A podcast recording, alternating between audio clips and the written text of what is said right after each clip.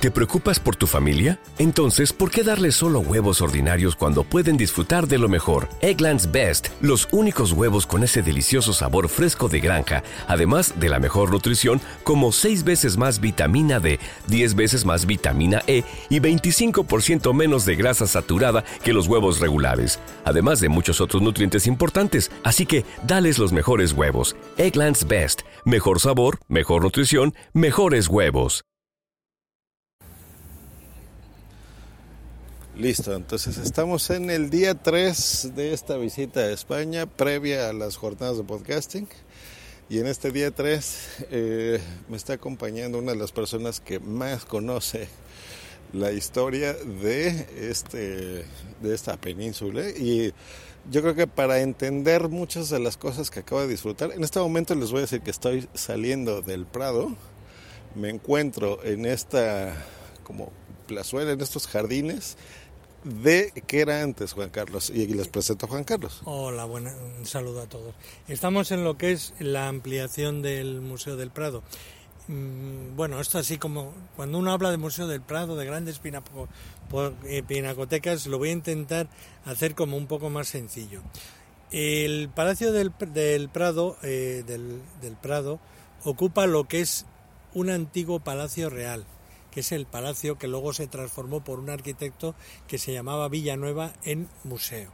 Los reyes durante una época, los reyes primeramente vivían en lo que era el actual Palacio Real, que era un alcázar, pero era de la época de los árabes y debía ser muy malsano. Entonces eso se quemó, explotó un polvorín y se vinieron aquí. Y luego ya cuando llegaron los Borbones, lo fueron todo restaurando y se volvieron al otro, al otro enclave. Pero mientras vivían aquí, tenían como una especie de, concepto de palacio que era, era el siguiente, tenían el palacio, detrás del palacio tenían una iglesia donde estaban los Jerónimos, que está ahora, y por la parte de atrás tenían un gran jardín. Y le veo más valor arquitectónico incluso a, precisamente a la iglesia que está enfrente. Ahorita estamos entre lo que era el antiguo palacio, ahora Museo del Prado, y esta iglesia. Por ejemplo, yo a la iglesia le veo un detalle muy bonito, un color muy blanco, muy, muy, muy intenso, justo con los colores del cielo azul madrileño, que tiene mucho que ver, ya lo explicaré después, eh, que se aprecia y le estoy disfrutando mucho. Mm, lo que están escuchando, eso es parte de la primera impresión que me llevo de España. ¿Qué están escuchando? A ver, mira, se los voy a poner acá. Nada, tal vez algún pajarito por ahí. Así es la ciudad, así es Madrid, así es la capital de España. No tiene nada que ver con el bullicio que nosotros tenemos. Tienes un bicho, ah, ya, se fue. Ya vieron, eso es parte de lo que a mí me está impresionando. No estás escuchando el, ruido del tráfico, eh, ¿no? Y, y toda la gente enajenada, no. Los españoles, eso lo comenté ayer, es gente que habla muy fuerte, pero su ciudad es todo lo contrario. Eso, eso me impresiona. Pero bueno, ahora sí, ya que lo situamos donde estoy sentado en este momento grabando, empezamos el día eh, con una pregunta que yo le hice a Juan Carlos justo el día de ayer que llegué a España. Que yo creía que España, más bien los españoles, era una cultura que existía de toda la vida, como por ejemplo hablar, no sé, de los romanos, por ejemplo, y no, eh, para que yo entendiera y no me diera una respuesta así a la ligera, eh, Juan Carlos, de, de, qué tipo de cultura estamos hablando, dijo, bueno, pues vamos al Museo MAN. eh, Museo Arqueológico Nacional. Correcto. Entonces, ahí me enseñó, lo primero que vi fue la península en una especie de, de grabado y en donde iban explicando desde la glaciación, desde que todo esto estaba cubierto de nieve, todo absolutamente, aquí no había habitantes originarios, ¿eh? O sea, no, no es, por ejemplo, como que estamos hablando de partes de América o de, por ejemplo, de Norteamérica, ¿no? que habían ahí los indios, por ejemplo, nativos o incluso en, en, centro o el sur de América, por ejemplo. O sea, no, esta era una zona totalmente deshabitada. Eh, en esta... Eh, pues no es una gráfica, es así como una maqueta, ¿no? con relieve se aprecia y sobre esta maqueta hay una representación de gráfica y te van poniendo la historia, por ejemplo, en ese, de ese momento de la historia. Entonces, cómo se va eh, quitando esta, esta nieve, se va desglaciando desde el sur, ¿no? Hacia el norte. Cómo se aprecia ahí, cómo va llegando las distintas culturas. Eso es algo que a mí me impresiona mucho, cómo se van cazando los animales más pequeños quedan en la parte sur de la península, como suroeste será, como pegado hacia África. Como los mamuts y los grandes se van con la nieve hacia el norte. Hacia el norte. Hacia el norte de Europa. Y vimos aquí colmillos. Hay una parte que está, hay un colmillo impresionante de mamut, eh, enorme. ¿eh? Desenterrado aquí en Madrid, capital. Sí. Sí, que mide dos, dos cuerpos míos y un poquito más. Casi tres metros. sí, está, está enorme. Eh, entonces, bueno, se va explicando precisamente cómo se va creando, ¿no? cómo va habitando desde gente de África. Eh, incluso está ahí la representación de todo del hombre como tal, de, cuando todavía descendemos del mono, se ve ahí perfectamente los huesos y todos los restos. Y bueno, cómo van llegando, pero bueno, para no hacerlo tan largo, eh, algo que yo entendí es eso, o sea, cómo se va alimentando el español que conocemos actual, es una mezcla de distintas culturas, de gente que no vino aquí a conquistar, o sea, eso es muy distinto. Vino, fue creando una identidad propia, pero también eh, alimentada de otras culturas. Y de culturas, por ejemplo, tanto romanas, como árabes, griegas, fenicias.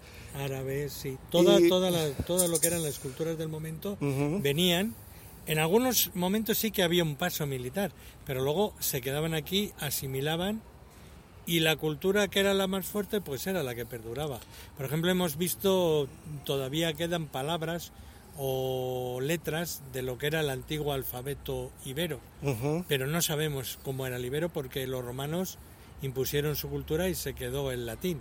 El latín sí que perduró, sobre todo por la reacción eclesiástica. Pero llegaron los árabes, mira, una cosa que también a, nivel divulgativo, el 1, el 2, el 3, el 4, los números como los conocemos cuando marcamos el teclado telefónico, son los números árabes que había en la península. Los españoles introdujeron en todo el mundo el uso de los números con la matemática árabe y tú vas hoy en día a Marruecos o vas a la Meca y los números que tienes tú en tu teléfono o en tu, calculadora son los mismos para nosotros que para los árabes. Pero ese fue el momento de la fusión, porque aquí se contaba con los números romanos, un palote en uno, dos palotes en dos, tres palotes. Entonces eso fue una de las aportaciones que hicimos como fusión de culturas de, de, la cultura árabe a la cultura europea. y eso se ha extendido al mundo, por supuesto no es algo que se quedó en una región tan, no se quedó, por ejemplo, que hay tanta cultura árabe, bueno, sí, tantas cosas que todavía se deben ahí, por ejemplo, como los nombres, ¿no? Que, ya me explicaron de los al. Sí, pues alcántara, alcantarilla, almohada, alguacil, alcalde, eh, todo lo que empieza por al, cantidad de, topónimos se consideran del árabe. Todavía hablábamos con Selvi ayer que en la zona sur, en los alrededores de Granada, aun para escriturar un terreno, se mide en marjales, que los marjales son las dimensiones exactas del patio de los leones de la Alhambra de Granada. Tú vas al notario y te escritura, tengo una casa de dos marjales, que serían de 500 metros cuadrados. Pues te lo pone así, tal cual estaban escriturando un árabe hasta 1492. Y esas son las, las, curiosidades, porque por ejemplo, algo que aprendí, que eso, eso va directamente relacionado, por ejemplo, con parte de mi historia como mexicano, que es, por ejemplo, de dónde vienen las expresiones artísticas, los detalles, por ejemplo, de las puertas de las iglesias, que para mí son de madera y, y esas son cosas, por ejemplo, muy antiguas, muy valiosas, pero esa influencia vino y se explica perfectamente en este museo cómo va llegando, por ejemplo, de los distintos materiales hasta llegar al yeso y con este yeso a ese detalle que lo empezaban ahí a, marcar estéticamente, por supuesto, para que se viera bonito o lo que sea, una entrada de cualquier templo, por ejemplo. Eh, eso lo extrapolaron a la, madera, y esto fue por los 1400 exactamente 1400 hacia 1500 1500 de y esto, todos los artesanos árabes que se habían quedado en la península que eso se les denomina mudéjares. Y ellos hacen un arte mudéjar que es el arte de la taracea y de la filigrana que se traspasa de, la, de los yesaires del yeso a la madera. Y que es en ese momento artístico el que pasa a América. Entonces, en las construcciones religiosas y civiles se lleva ese elemento que es la herencia de la presencia árabe artística, salta a la obra civil y a la obra religiosa de la península y salta a su vez a América a buscar arte que llamamos arte colonial. Y, nos marca este arte colonial, por ejemplo, más cristiano, por supuesto, que, que nosotros para América de repente no tendría que ver aparentemente el cristianismo, por ejemplo, con todas estas culturas árabes, para nosotros puede ser así de repente impensable pensar entre una cosa y otra que es como muy diferente, pero aquí entiendo por qué en ese periodo de la historia llega precisamente a América eh, esas expresiones artísticas. Entonces para mí eso fue muy, muy, muy, muy interesante porque vi cómo se fue juntando eh, precisamente el español actual, digamos, que fue una no fue por cosas de guerras, de conquistas, de, que ahora es una colonia de, tal cultura u otra, sino todas estas personas, estas gente árabe, estos romanos, eh, todas las culturas, los griegos, los fenicios, los italianos, fueron quedándose quedándose aquí en la península, convirtiéndose en lo que ahora es España como tal, eh, y cómo nace ese tipo de cosas que por supuesto, pues bueno, ya se fue extendiendo en el mundo. Hace poco se acaba de celebrar este Día de la Hispanidad, le llaman aquí, ¿verdad? Ese es el Día de la Raza en, en América, por ejemplo. En México le cambiamos el nombre, pero bueno, básicamente es lo mismo.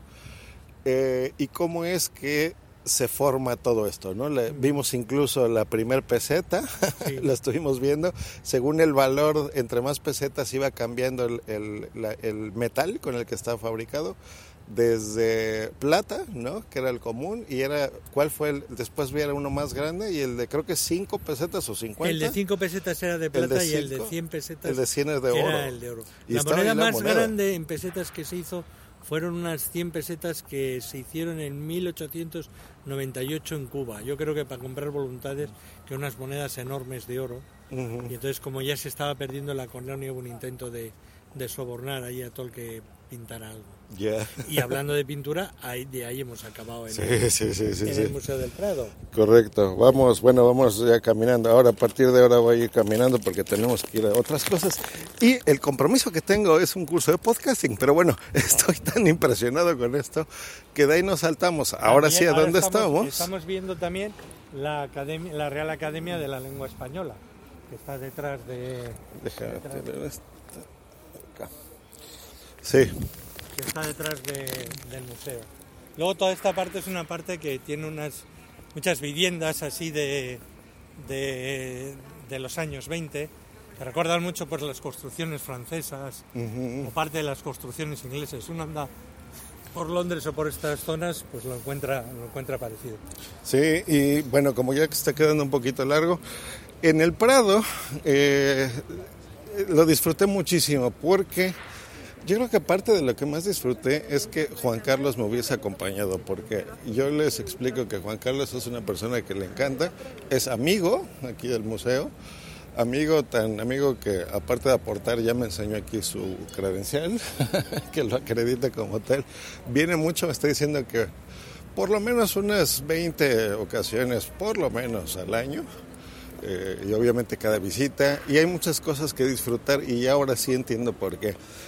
Yo creo que parte de la de lo que a mí me gustó fue que no lo recorrimos probablemente como un turista promedio lo pudiese hacer o, que él fuera a las obras no sé, a, las meninas, ¿no? Que fuera directamente a, verlas, sino desde la concepción del arte como tal, porque vimos incluso desde pinturas rupestres hasta, por ejemplo, la representación ya artística de los años 1000, del año 1000, en donde se veía muy como un cromo, que es lo que dirán aquí, que es como colores planos. Y colores planos, exacto, muy, muy, muy, muy simple. Me refiero en, en la técnica, eh, en donde se representaba precisamente lo que recuerdan un poco a los iconos, pero los iconos primeros que había, porque el fin que tenía en gran parte la pintura era un fin religioso, que era para dar a conocer los misterios de la vida de Cristo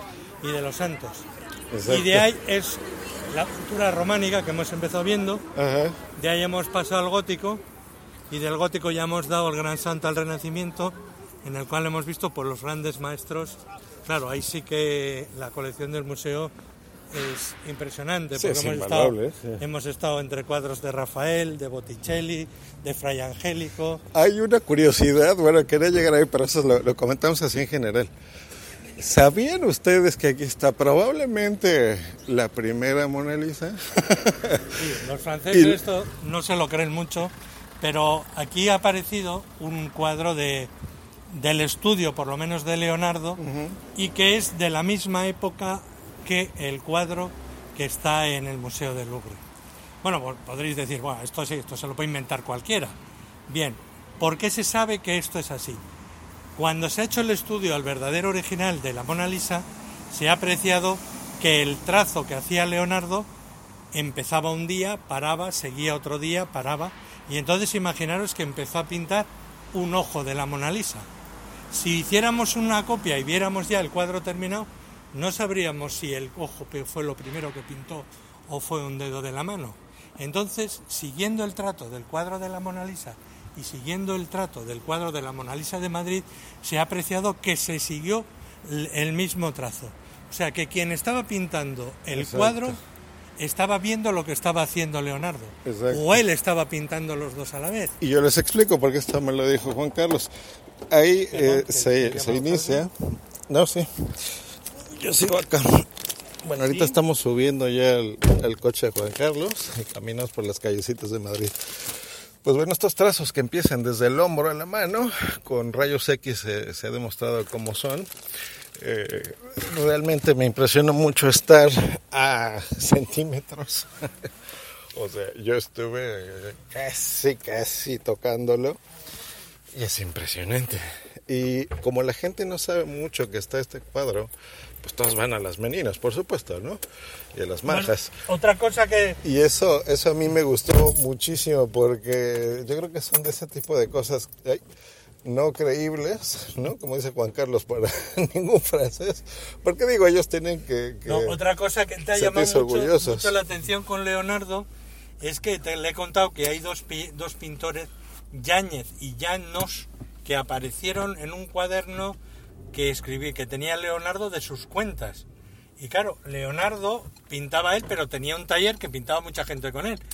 y, aparece en un cuadro que dice, he pagado a los españolos Yáñez y Llanos eh, tanto dinero en concepto de su obra realizada conmigo en la batalla de Analfi. Entonces eh, le sorprendía mucho a, a, a Josh como un gran maestro como Leonardo pagara a los que le ayudaban a pintar, que eso ahora nos parecería, pero pero pero ¿cómo es esto? Si un si un pintor tendría que pagar la gente por por pintar con él, pues no, él pagaba a sus obreros. Para que vean la calidad y, el maestro, el gran maestro, también reconocía como colaboradores a, gente. Y entiendo por qué, ¿eh? porque al ver su obra, o sea, es algo impresionante, es algo impresionante.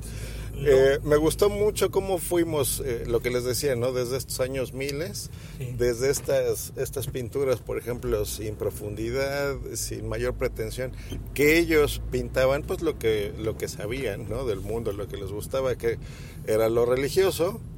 Eh, todas estas, por ejemplo, cómo iban, incluso no prestaban tanto detalle, por ejemplo, a las proporciones, ¿no? O a los detalles del vestido, por ejemplo, o del fondo.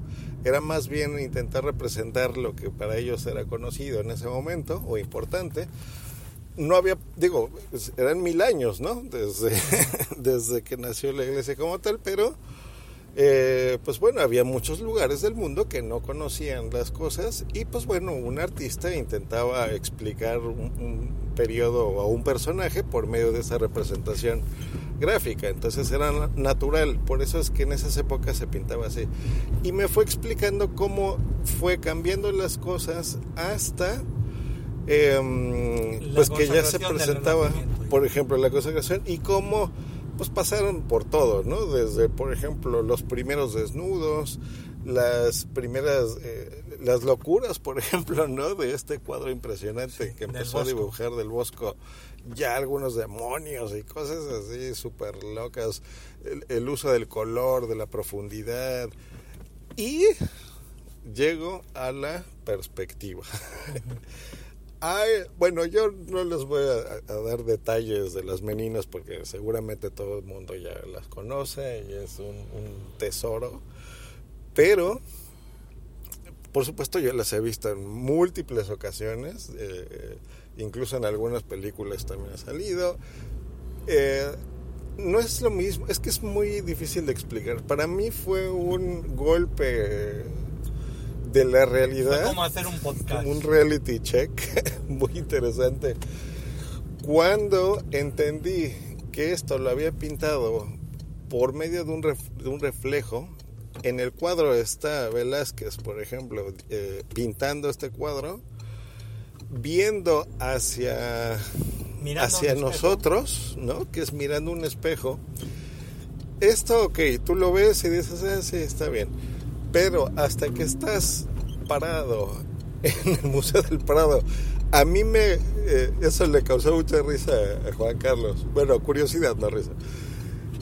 Yo parado exactamente 8 metros, porque los medí 8 metros frente a mí, y Juan Carlos explicándome eso, que lo estaba pintando, eh, viendo un espejo.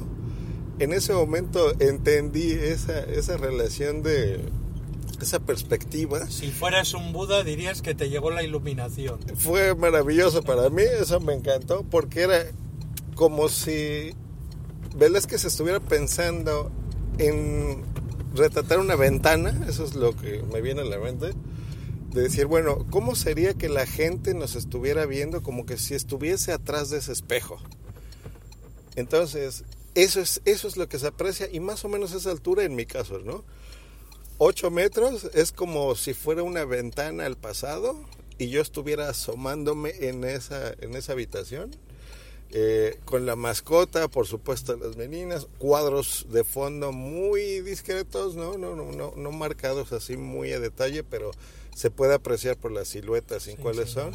Eh, se insinúan ahí muy bien un segundo espejo que reflejaba el, a otros el dos mundo, personajes. El mundo de las grabaciones que ellos realiza le ha venido muy bien porque él, como muchas veces graba situaciones que, que le pasan, los que habéis visto vídeos con él, él sabe ponerse a distancia y hablar a la cámara para pensando en quien que está recibiendo esa información lo esté viendo como realmente supone el que está pasando.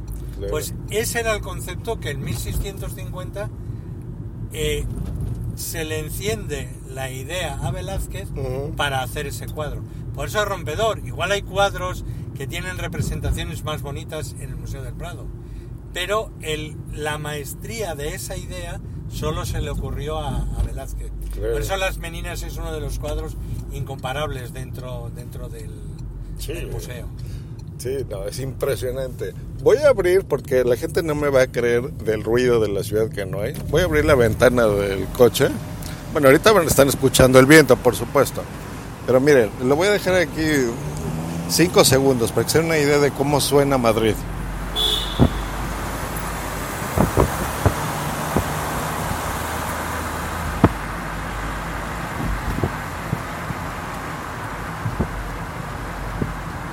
Y no estamos en las periferias ni nada de eso, no, ¿eh? O sea, no.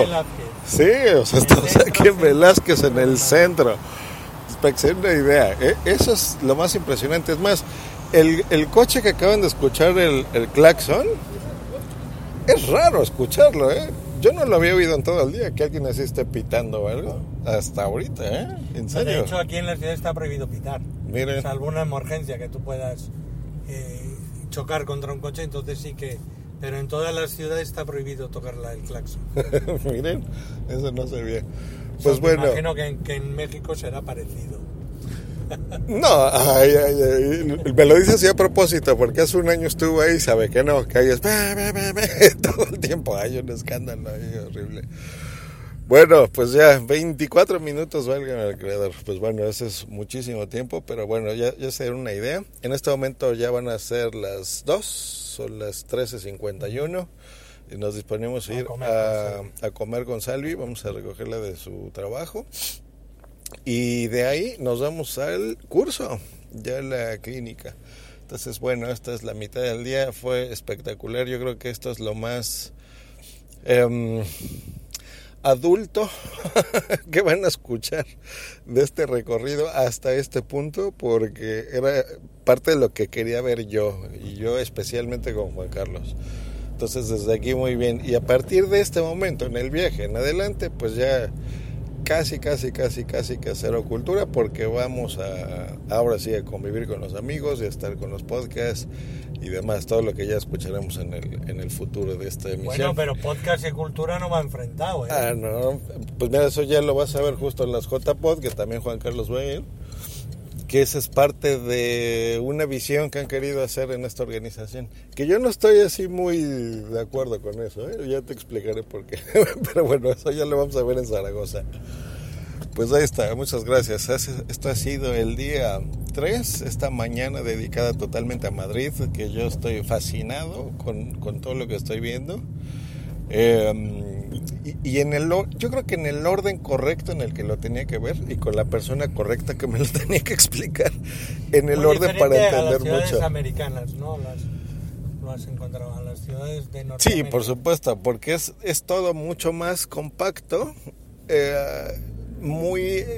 es- ah, bueno, eso no sé si ya lo dije grabado, pero encuentro Madrid muy como el, el centro de la Ciudad de México, pero todo, ¿no? O sea, to- todo la, toda la ciudad es muy. como para lo que nosotros es concentrado en pocos kilómetros.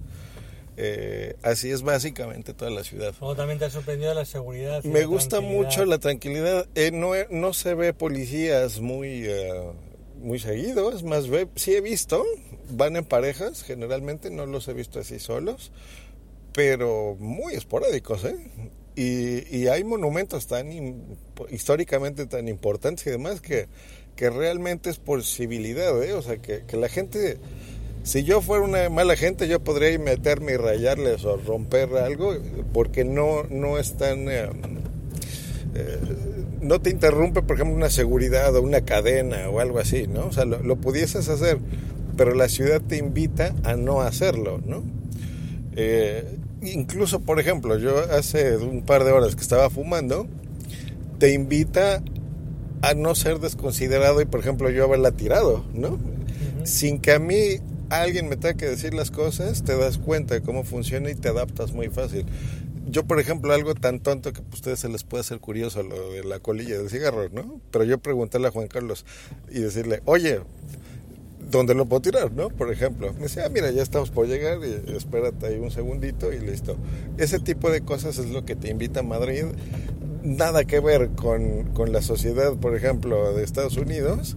Eh, entiendo mucho el concepto del bar, de, de, de no desayunar incluso o de comer la en tu casa. de la vida urbana. Claro, porque es más, más sencillo, por ejemplo, aquí tú despertarte, salir a caminar en una mañana fría, que las casas son muy calientitas, ¿eh? muy a gusto, porque, porque las paredes son muy gruesas. Entonces, cuando sales, en ese momento te das cuenta cómo está el día. Eh, recorres un par de edificios y vas a desayunar, por ejemplo, ah, que hoy desayuné eh, un, un café muy rico con leche, con churros y eh, un jugo de naranja. Yo digo mis palabras, ¿eh? Sí, Aquí sí. ese es el, el zumo. Bueno, el zumo. y um, pues delicioso porque realmente es algo muy distinto. Yo creía que me iba a quedar con hambre. Bueno, ahora ya estoy divagando, estoy diciendo muchas cosas, pero esto es interesante para mí, es una grabación para mí. Yo creí que me iba a quedar con hambre porque estamos muy acostumbrados al típico desayuno nuestro muy pesado, con huevos y jamón y pan, mantequilla, café, tocino, salchichas. Y eso es lo que estamos acostumbrados a desayunar. Y yo dije, ah, aquí con, un, con unos churros y un café no voy a soportar el día. Y miren, son las dos y realmente me siento bien. Yo creo que las proporciones están muy bien hechas y yo estoy aquí súper contento. Y bueno, este, hasta estos 29 minutos voy a dejar el, el, resumen del día 3 y en la tarde seguramente ya haré algún resumen de cómo nos fue en el curso. Y ahora sí vamos a comer. Gracias Juan Carlos por enseñarme este día y acompañarme. Están todos invitados, pero vengan de uno en uno. Exacto, porque no les vamos a sacar ahí los 11 millones del DF. Decimos, eh, Juan Carlos, ahí vamos. Un abrazo muchachos.